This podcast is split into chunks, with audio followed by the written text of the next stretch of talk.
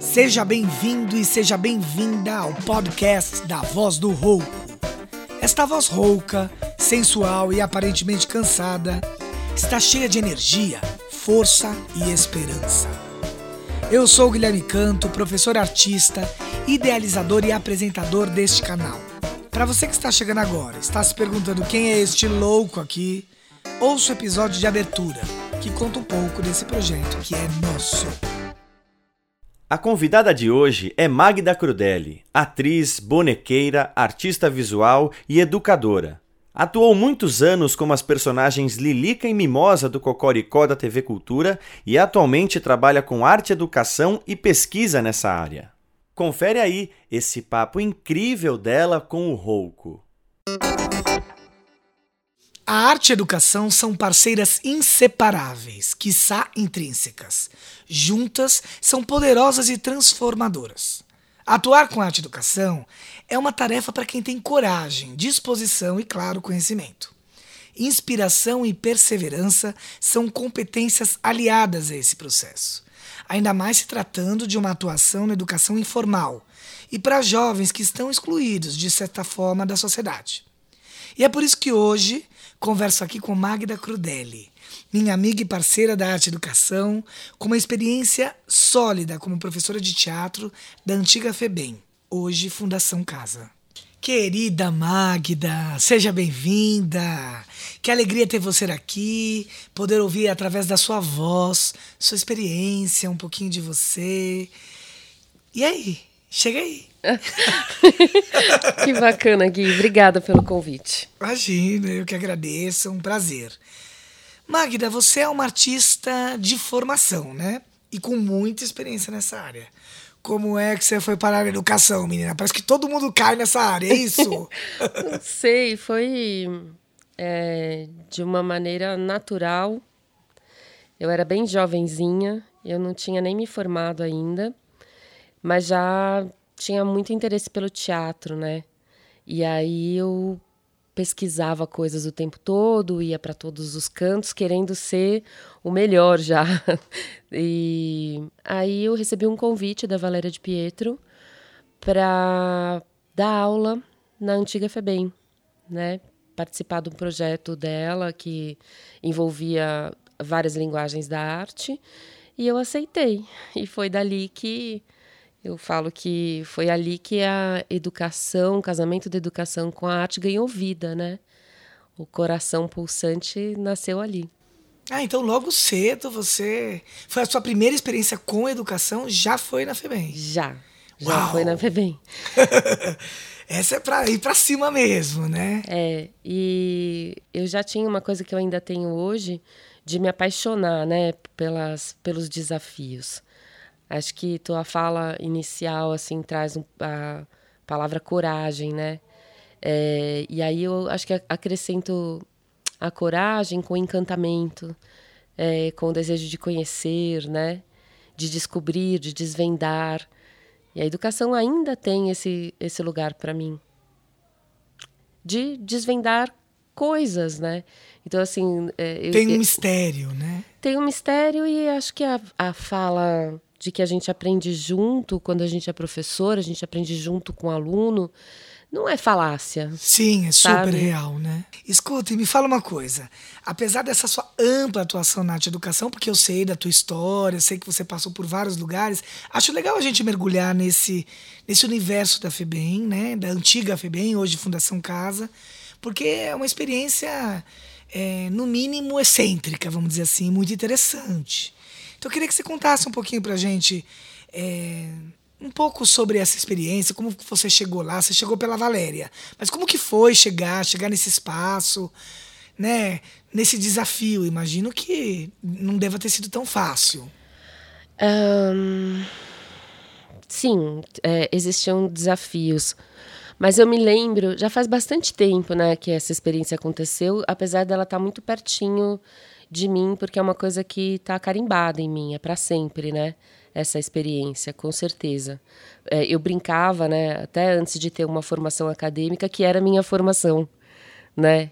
aquele processo todo vivido. E não deixa de ser, evidentemente. Sim, é, mas você sabe que para mim os desafios maiores, assim, o desafio maior que que que eu enfrentei, talvez foi lidar com o próprio sistema. Era bem diferente do que é hoje, né? É, tanto que a gente tinha na, na, na unidade da Penha é, meninas e meninos. A gente, Ah, a gente tinha um misto? grupo, o grupo de teatro que a gente formou lá, que era a direção da Valéria, de Pietro, e que eu trabalhei junto com ela. E tinha uma equipe grande ali, né? Trabalhando junto com a Valéria. É, era misto. A gente foi para a Eco 92 com um grupo misto. E uma super conquista, né? Mas eles viviam mistos ou não? Era Não, era, momento, era, separado, mas a gente separado. conseguiu, na época, fazer aula com Que os ótimo. grupos, é, com as meninas e os meninos. E, assim, da tua pergunta, ahn, eu era apaixonada por, por teatro de bonecos, né? Porque eu fui estudar teatro de bonecos porque eu queria desenvolver conhecimentos para a Magda atriz. Tá. Daí eu fui pega ali e falei, nossa, que bonito que é isso, né? Assisti um espetáculo do Cláudio Moraes, chorei do começo ao fim, porque era um boneco de espuma que estava procurando estrelas num momento em que não existia mais estrela. e eu, da metade pro fim, eu só chorava, porque eu falava, gente, como pode um pedaço de espuma, né? Ter vida, assim. Então, é, os bonecos me ajudaram muito. Esse universo dos bonecos dentro da FEBEM era, para mim, um, um porto seguro. Eu tinha muita confiança no meu trabalho como bonequeira, mais do que professora, porque até então eu nu- nunca tinha dado aula. A não ser quando eu era criança, que eu brincava de dar aula para as amigas da minha irmã. Aí é gostoso. Aí já começa a experiência. É, né? não, e já era arte, né? Tipo, era dança. Era Super. dança, porque eu dançava na época. Então eu dava aula para as crianças de dança. Até o dia que eu percebi que elas estavam crescendo e elas sabiam mais passos de dança do que eu. Aí eu falei, nossa, eu preciso estudar mais, né? Se eu Bom, quiser não, continuar ou elas- ensinando, né? né? O professor, o aluno ensina o professor também. Vamos nessa. Ah, sim, mas chega um momento que a gente precisa se que a gente precisa. instrumentalizar, né? Isso, é verdade. Mas você sabe que eu também tenho uma história assim, né? De, de vida muito ligado com essa coisa de sempre estar dirigindo, produzindo, coordenando grupos com os primos, com a molecada. E é uma experiência que depois a gente leva pra vida mesmo, né? Sim. Mas que legal. E tem uma coisa, eu fico pensando assim, é, que tem uma falácia aí, de que independente do- da, se é criança, se é adulto, se é pré-adolescente, é bandido. Bandido bom é bandido morto. Né? Que é uma coisa que hoje está em alta, infelizmente.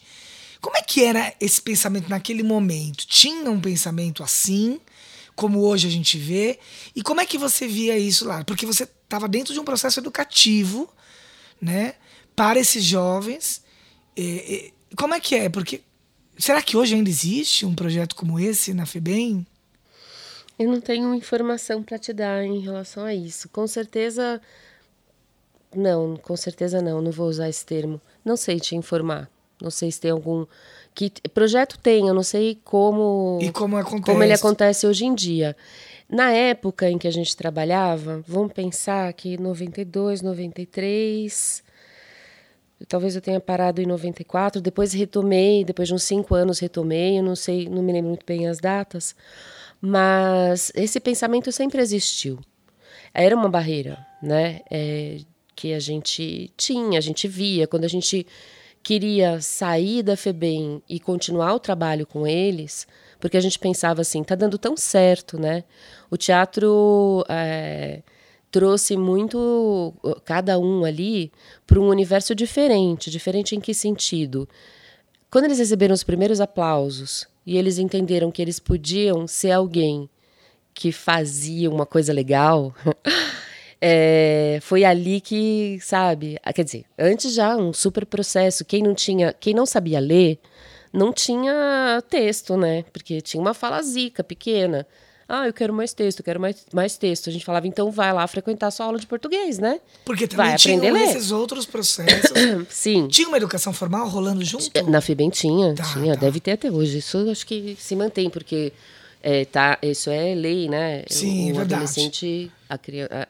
E ainda na época que eu comecei, não era só adolescente. Eu ainda, na época, que, no, no ano que eu entrei, tinham os menores. É, eu imagino, por isso que eu falei crianças. Não, mas aí eu não consegui desenvolver o trabalho com essa turma, porque eu pensava assim: o que, que eu vou fazer, né? Como eu posso contribuir de alguma forma se essas crianças não têm o mínimo de autonomia quando saírem daqui? O jovem adolescente me dava uma sensação de que eu, eu podia trabalhar com ele é, porque é, emocionalmente eu tinha mais é, digamos assim, estrutura para lidar, porque eu pensava assim, pô, a gente faz um trabalho bacana aqui, se ele topar pegar um caminho de transformação aí, ele tem um pouco mais de independência para. Claro que é um universo complexo, claro que envolve uma série de coisas. Então a gente pensava assim, é, que bom se a gente tivesse um lugar fora da FEBEM que desse continuidade para o trabalho porque eles ficavam um período de, é, no regime semiaberto e eles iam e voltavam para o teatro. Que eles demais. voltavam para o teatro. Que era um horário à parte, aquele momento que eles estavam é. internos, fechados, excluídos. Isso. E, as, e quando acabava o semiaberto, que eles não podiam mais entrar na FEBEM, era uma luta, porque eles queriam continuar no grupo de teatro e a batalha deles era para entrar na FEBEM, porque eles queriam continuar com o trabalho que a gente desenvolvia, né?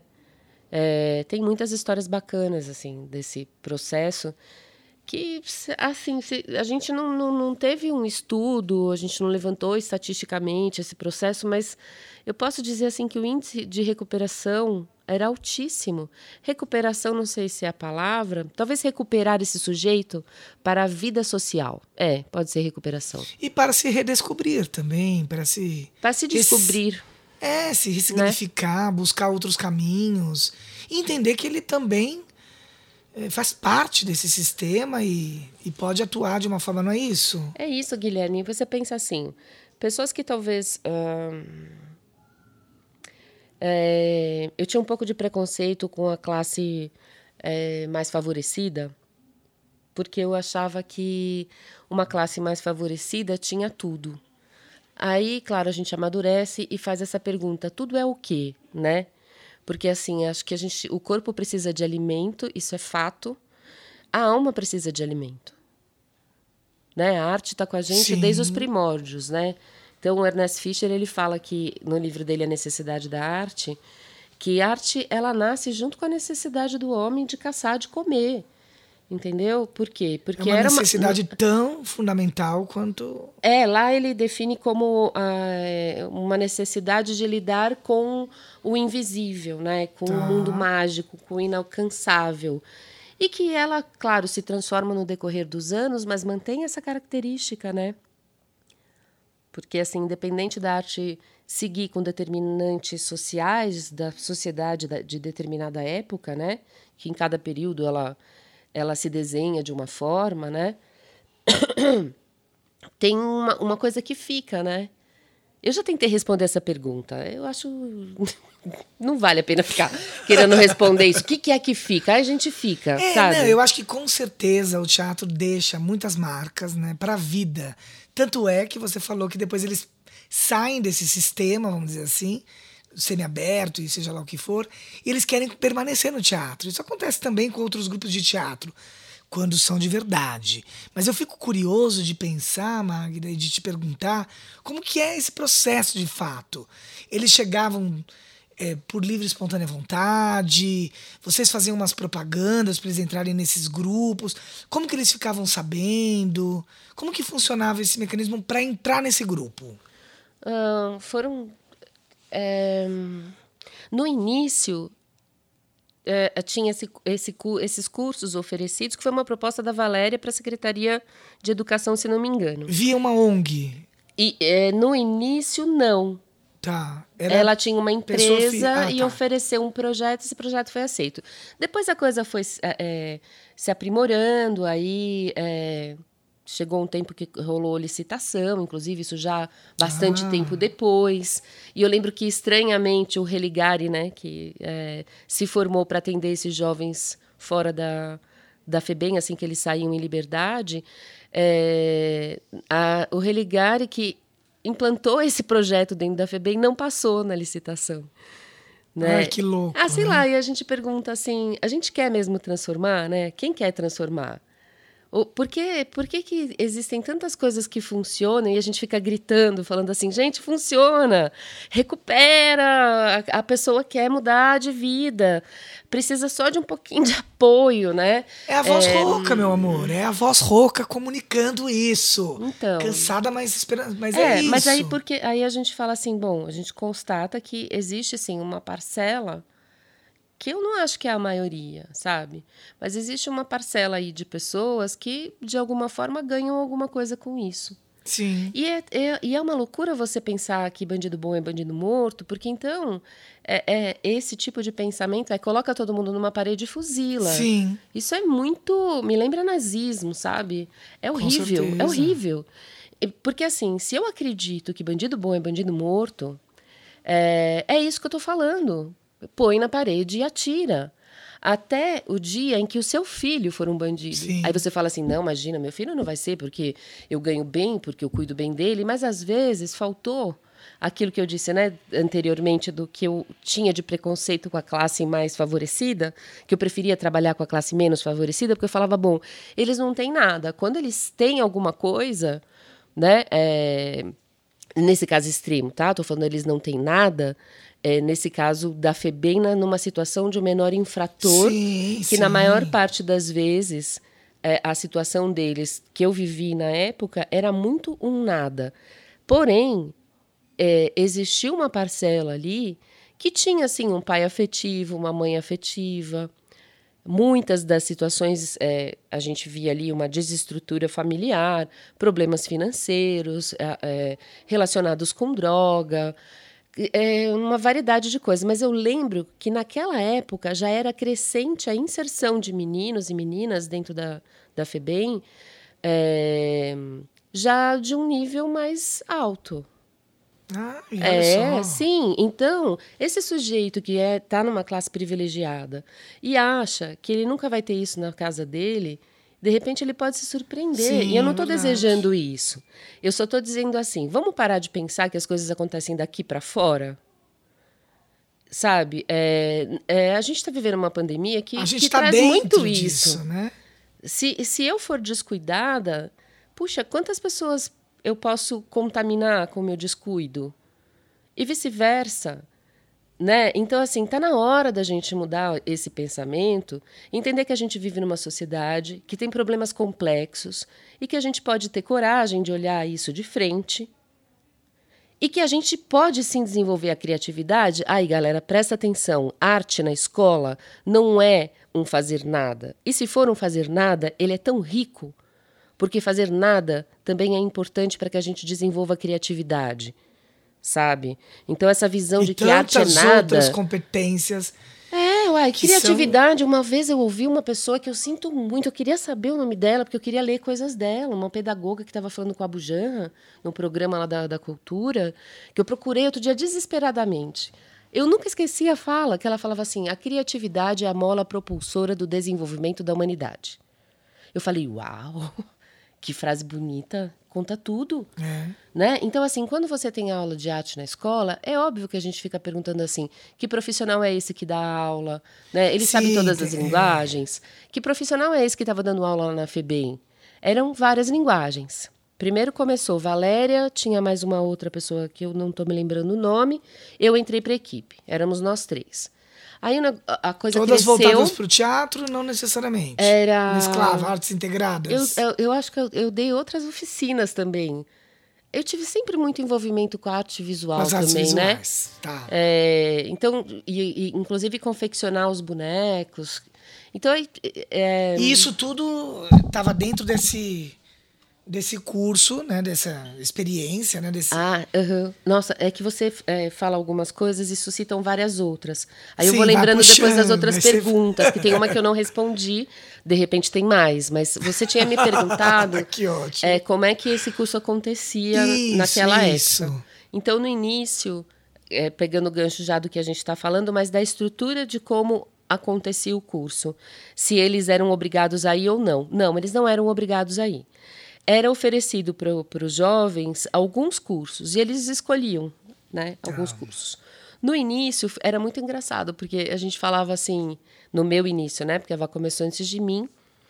É, não sei quanto tempo antes, mas que os meninos chegavam na sala, assim, e eles encostavam na parede, tipo, não, não tô nem aí. E realmente eu tinha uma Meio coragem que eu não sei de onde que eu tirava, porque eu botava a mão na cintura e falava assim, amor, você veio aqui para dormir, jura? Se você quer dormir, você vai dormir lá na unidade. Aqui na minha aula, não. Aqui na minha aula você vai fazer teatro. Né? Então. A ah, coragem, a coragem. Lembra dela lá no começo? é um- uma das faces da coragem, que existem várias outras, sim, né? sim, Aí- é verdade. E aí, o que, que acontece? O grupo foi dando certo. Aí a gente ia fazer espetáculo fora da FEBEM. Conquista da Valéria é enorme, sabe? É, então, esse grupo passou a ser muito visível, né? É, e as crianças começaram a ter interesse, às vezes até pelo fato.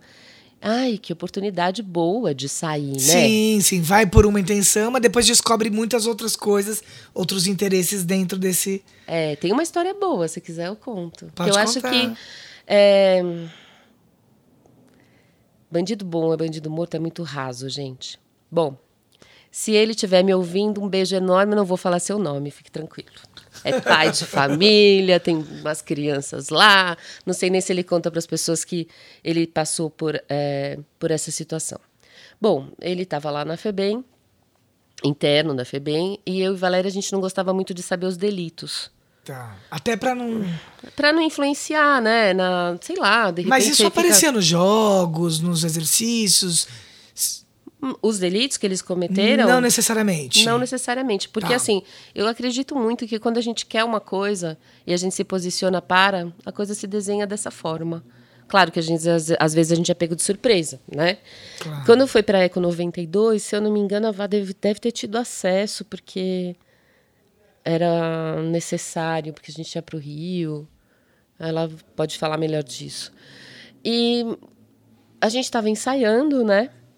Já nem sei mais se era para Eco, se era para outro, se era para o Don Quixote. Não, era um, foi um anterior. Aí um aluno meu precisava de um terno. Eu morava com os meus pais, já louca de teatro. Eu já roubava várias roupas de casa, nem sol, vestido de noivo da minha mãe. Nossa, isso é bem comum, né? Aham. Aí, meu pai não estava em casa, ou estava. Eu perguntei, eu preciso de um paletó, de um terno. Perguntei para minha mãe. Minha mãe falou assim: ai, Magda, seu pai nem usa, pode pegar qualquer um. Peguei. Peguei qualquer um. e levei o paletó e emprestei para esse querido, na época, aluno. Ele era bem grandão, sabe? E a gente foi fazer uma apresentação num- numa outra unidade. Né, quando a gente chegou lá, no ônibus, as pessoas estavam no ônibus começaram a descer, entrar no lugar. Ficou sentado e eu voltei, né? Eu falei, vamos embora? Ele, ah, tá, vamos, vamos. No outro dia, até então, tudo bem, né? Ele usou o terno e ficou lá. Depois ele me devolveu o terno. Eu botei o terno debaixo do banco do carro e como não tinha muita grana na época, eu não ia sempre de carro trabalhar. O carro estava na garagem, acho que já tinha passado uns três dias. Eu estou dando aula na FEBEM, me chamam porque o meu pai está ao telefone. Isso era... Como assim meu pai está no telefone, querendo falar comigo? Gente, por O quê? que agora? aconteceu? Eu saí super assustada. Eu falei, deve ter acontecido alguma coisa com alguém de casa. Aí ele falou assim: cadê o meu paletó marrom? Aí eu falei, ih, eu emprestei para um aluno meu da FEBEM. Ah, e aí, Aí pra fazer assim, um teatro, pai, relaxa. Magda, eu acabei- Ele nem suou, ele nem se jogou no chão, fica tranquilo. Isso, né? Mas aí eu já comecei a entender que tinha alguma coisa mais séria. E ele falou assim: não, acabei de ouvir no rádio uma história de um paletó que encontraram uns dólares no bolso. E, má, eu fui ver meu paletó. O paletó que eu guardo os meus dólares, as minhas economias, é aquele paletó marrom. Eu não lembro quanto tinha. Tinha bastante. Meu Deus. Aí eu falei assim, pai. Aí eu lembro que eu encostei na parede, bem desenho animado, assim, minha perna amoleceu, eu fui baixando, assim, sabe? Eu sentei no chão. E eu falei assim, pai, o paletó tá debaixo do banco do carro. É, Eu só não sei se os dólares É, estão não, lá. não falei isso. Deixei ele descobrir. Tempos depois ele me liga. Logo depois ele me liga. Eu não vou falar porque ele falou um palavrão, mas pensa numa coisa. Ele falou assim: você tem muita sorte, porque o dinheiro tá todo aqui. Eu mandei chamar o menino. Falei: eu preciso muito falar com ele. Aí ele chegou, ele olhou para mim e falou: eu sei. Aí eu falei, como assim? Olha, olha o diálogo. Como assim? Ele falou, é, eu pensei. Eu pensei ah. em fugir. Eu pensei. Mas aí eu lembrei de todo mundo do grupo de teatro. E se eu fugisse, eu ia estragar com tudo aquilo que a gente conquistou. Eu não desejo isso para ninguém, sabe? Aí, e outra, o dinheiro devia ser de você, da sua família, Magda. Eu não faria isso contigo. Quer dizer, tinha toda bandido essa Bandido bom é... não é bandido morto. Dê uma oportunidade. Sim, sim. Porque, gente, não é possível. Quem em sã consciência gosta de viver na marginalidade desta forma? Se alguém acredita nisso, por favor, me prova que isso é possível. Ah, tem uma figura que gosta. Gente, é sério. Você gosta de viver na miséria? Você gosta de viver fugindo de bala? A pessoa se habitua, a pessoa se vira. A pessoa vai falar, ah, é, meu mundo é do crime mesmo, entendeu? Sim. Porque é a única oportunidade que ela teve, talvez. Pô, velho, é muito fácil você atirar pedra, sabe? E essas pessoas que se dizem tão religiosas. Pô, meu, sei lá, pensa na, na Maria Madalena. Que sacanagem. Primeiro que contaram uma história toda deturpada, que duvido que a Maria Madalena era daquela forma. Mas é, aquela parábola, eu acho a Bíblia interessante, eu não, não, não sigo. Já é, sou de formação católica, mas não, não sigo a religião. Mas eu acho que tem umas, umas coisas, estava conversando com a minha irmã, tem umas coisas que estão ali que, por mais que deturparam, elas ainda estão lá, Sim, sabe? se permanecem. Tipo, jura que você vai jogar pedra? Quem nunca pecou aqui, é, velho? É. Tem uns ranços ali bem verdadeiros, né? Eu acho. Então é isso, sabe? É, essa história, que eu quase falei o nome dele agora, é muito legal, é, porque ela ilustra a possibilidade de humanidade desse sujeito que talvez estivesse adormecida por conta das dificuldades que ele teve na vida, que ele teve que enfrentar na vida dele. Então, se você nunca na vida diz para o sujeito, ó, oh, amigo, vamos lá, é possível. Meu pai foi um cara que não teve muito apoio, mas ele é uma exceção sei lá se foi o meu avô, alguém deve ter dado para ele um colo, alguma coisa que ele falou: não, vou mostrar para o meu pai que eu, eu sigo, porque meu pai teve uma família muito louca, assim, sabe? As pessoas, eu adoro todos, agradeço a, a todos, mas quase ninguém tá, tá mais vivo. E ele foi uma exceção. É, então, assim, acho que as pessoas que não têm apoio, que não têm essa mínima estrutura, sobreviver nessa selva de pedra, a gente que tem Nossa, quase piro cabeção. É. Entendeu? Que, quem não tem, como é que faz? Precisa de um trabalho conjunto, gente. Não é só. E outra coisa, hein? Eu sei que estou falando bastante, mas vamos lá. É, uma coisa que eu acho bem interessante também a arte pode transformar, sim, mas esse sujeito que leva a arte para a educação, se ele não for um sujeito que queira transformar, a arte pode ser aquela arte de fazer sim, coelhinho da Páscoa. Sim, super verdade. Eu acho que isso faz toda a diferença, né? É uma escolha. É uma escolha. Eu estava até falando sobre essa questão do professor artista, né? daquele que também traz a arte de verdade como experiência estética e, e, e, leva o simbólico e transforma no real e transmite de verdade aquela ideia.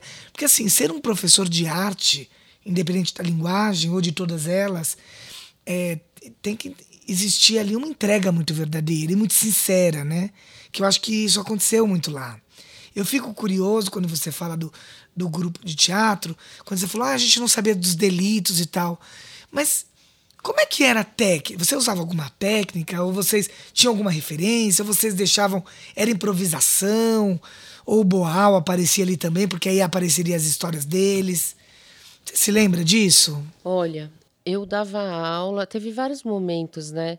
Teve uma. No Dom Quixote, eu lembro que eu fui como convidada para cuidar da parte dos bonecos, que foi um espetáculo muito é, com bastante gente envolvida, né?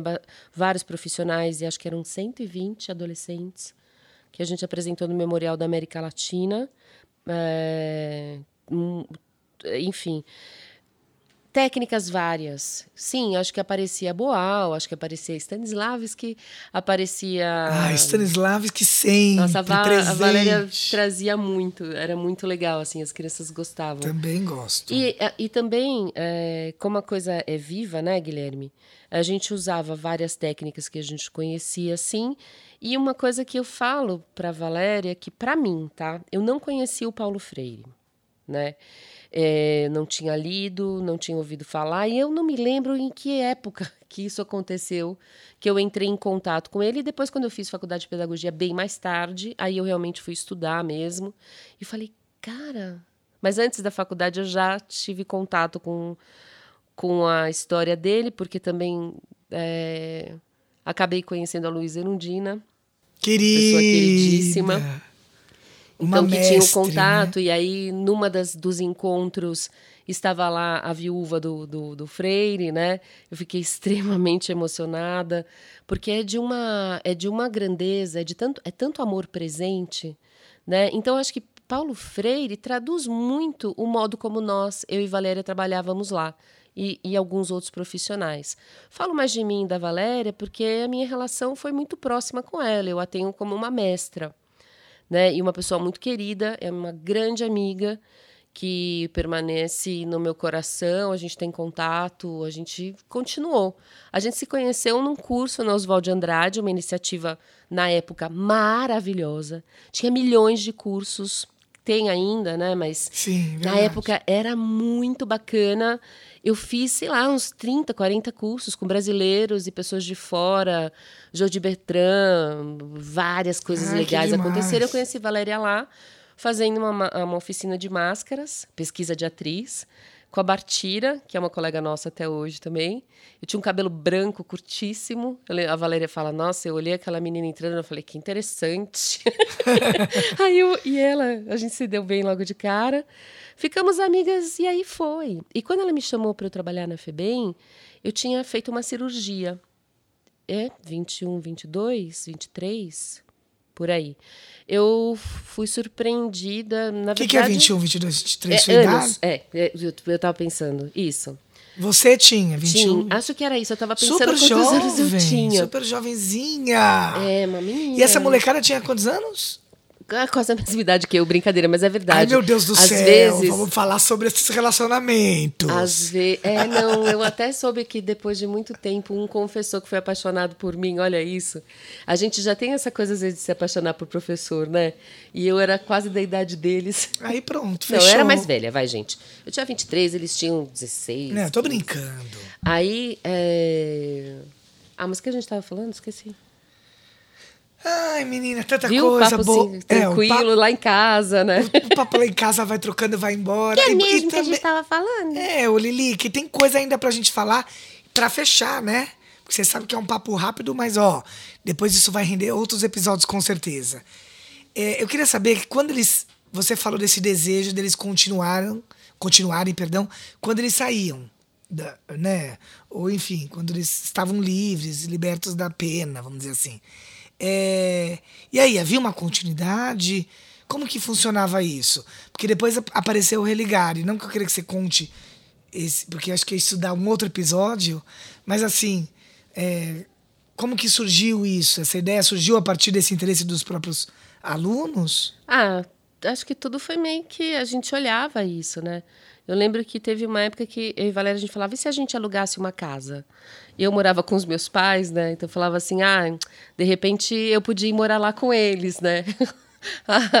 pra gente dar continuidade. Mas assim, a gente queria dinheiro. Depois a gente trabalhava por contrato. Di dinheiro para poder manter. Eu achei ótimo. Sim, eu a gente precisa viver. Não, Porque e outra com arte, coisa, né? educação também outra se coisa paga que eu acho contas. é isso. Outra coisa que eu acho, eu acho bem bacana a gente falar é que assim n- não, é- não existe essa coisa, né, de que quando o trabalho é bom ele precisa ser um trabalho sem grana porque a pessoa se dedicou à vida e Ai, tal. super. Gente, dinheiro é energia, todo mundo merece ser bem remunerado, né? Então, quando eu falei do dinheiro aqui, foi assim: como é que a gente ia manter uma casa com jovens que Sim. precisam comer e, e, assim a responsabilidade de estar responsável por esses jovens que passaram por uma situação de exclusão e também quero deixar bem claro é, essa postura não é de passar a mão na cabeça de bandido. Não é isso. Porque, assim, muitos jovens ali cometeram delitos muito sérios. Seríssimos. Né? Então, assim, é, mas se a gente acredita numa sociedade que é, pretende restabelecer esse sujeito numa convivência social, Ou a gente acredita realmente nisso e trabalha para isso, ou a gente não acredita nisso e faz aquilo que eu comentei no começo, que não é de forma alguma aquilo que eu acredito. Bandido bom não é bandido morto, não é assim que a gente resolve esse, essa questão da sociedade. Mesmo porque muitos desses jovens que estão em situação de vulnerabilidade estão porque tem alguém roubando. Entendeu? Alguém que eu estou falando não é um maltrapilho. É um cara engravatado, que tem uma posição altíssima. Um político, talvez? Hum, vários. Tem, né? É assim, por isso que eu falo, como professor, hoje em dia eu dou aula numa escola é, particular. particular é porque eu realmente compreendi que a carência desses sujeitos, das crianças, dos adolescentes, e quando eu estava dando um curso de formação também para a prefeitura, para professoras do ensino infantil, é, é, esses três públicos, né? Eu dei aula na escola da minha filha para pagar mensalidade. Eu dei aula pra, de forma, na formação, então eram adultos, e estava também, a Valéria tinha me convidado para voltar a dar aula na FEBEM, que já era outra coisa. A FEBEM já estava completamente diferente da época que eu tinha ido mais jovem. E aí é papo para uma outra, um outro dia. Um, aí a gente é, é, veio fortemente esse papo para o outro dia, sabe? Porque é, se a gente tem um, um, um, grupo de pessoas que se organiza criminalmente, né, e eu não vou falar nome, todo mundo sabe que tem que tá aí, existe um grupo que se organiza criminalmente, que é a galera do paletó e da gravata, que que às vezes é responsável mais até do que esse grupo criminoso que acaba mantendo esse sujeito jovenzinho lá com uma arma na mão dentro da favela. Só que esse cara que, né, mantém esse jovenzinho lá com a arma na mão, de repente ele está botando comida na mesa ali. É, não justifica a criminalidade, gente, mas comer é uma necessidade básica. Sim, claro. Oi, governo, né? Oi, ONGs, oi, políticas públicas, oi, cada um a gente coloca toda essa responsabilidade na mão só do, do Estado, o Estado não vai tomar nenhuma a, atitude efetiva. E aí o, o, governo anterior, eu acredito que tenha feito algumas ações muito interessantes. E as pessoas cobravam e falavam assim: "Mas cadê? Cadê?" Eu falei: "Gente, cadê? Vamos devagar, né?" Claro que tem ações emergenciais, mas a gente está falando de muito tempo de colonialismo, né? Sim. A gente está falando de muito tempo de uma desigualdade social cravada na veia, né? De você ouvir muitas vezes o sujeito que não tem nada e às vezes ele é iludido com o discurso do outro cara porque ele quer estar tá igual ao outro cara, que é o cara que está roubando ele. Então, jura que o dia que você estiver na posição dele, se é que você chega lá, você vai ser um, você vai cometer o mesmo engano, roubado que de quem está embaixo. Então, para finalizar, o meu pensamento é esse. Se eu estou dando aula, eu estou agora numa escola privada, não sou diferente se eu estiver numa escola pública, não sou diferente se eu estiver na FEBEM. É óbvio que são realidades diferentes e a gente caminha por caminhos diferentes. Mas existe uma coisa que está em mim, que é acreditar nesse sujeito, que é acreditar que ele é capaz de se olhar e se valorizar, acreditar que existe uma possibilidade né, de, de se transformar, por mais que seja desafiador. E eu não estou negando que a realidade é, muitas vezes é dura e cruel, né? Que a menina saiu da FEBEM e ela de repente precisava dar leite para o irmãozinho dela e não tinha condição nenhuma. Então ela foi vender cocaína para dar leite para o irmão dela. Percebe? Ah, aí você vai falar assim, ai, mas não justifica. Ela podia ter feito o quê? Te pedir leite na rua e você cuspir na cara dela, que, é, que muitas vezes acontece? Então, gente, olha, eu acho que é de uma delicadeza esse assunto. É Muito. É complexo, mas existem ações que acho que a gente pode fazer. Vamos voltar lá para a ideia da criatividade. Vamos botar vários profissionais juntos aí para trabalhar. Vai levar tempo, leva tempo para construir algo sólido. A gente pode retomar muita coisa que já estava acontecendo anteriormente. E para mim, todos esses públicos, nós hoje em dia, somos carentes de uma coisa que é ser afetado, sabe? Somos carentes de afeto. A pandemia veio aí e falou assim, gente, para um pouquinho. Quem sabe, né? Sei lá, essa loucura de novo normal, que é o que, se diz, o que dizem por aí, que seja melhor, né?